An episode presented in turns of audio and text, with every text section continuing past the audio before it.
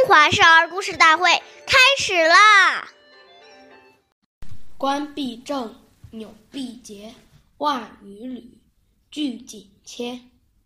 帽子一定要戴端正，衣服纽扣要扣好，袜子和鞋子要穿整齐，鞋带要系紧。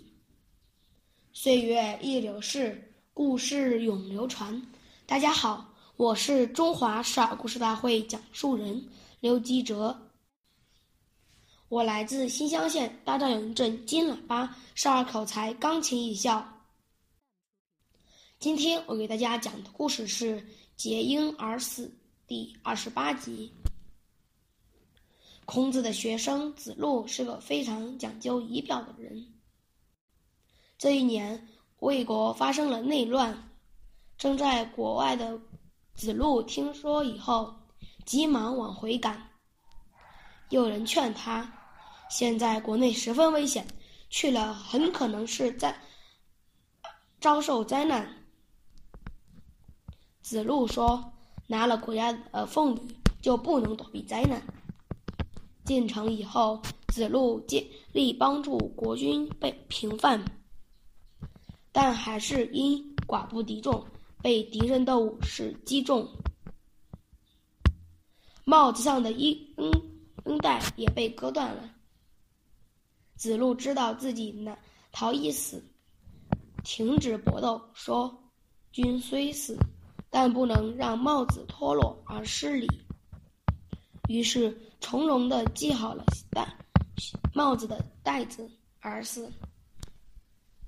下面有请故事大会导师王老师为我们解析这段小故事，掌声有请。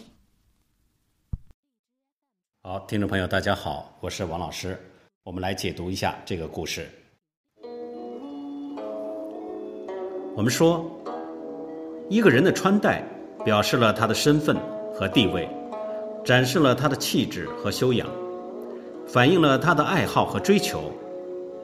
穿戴整洁、优美高雅，可不是一件小事情。一个人的仪容仪表，不仅关系自身的形象。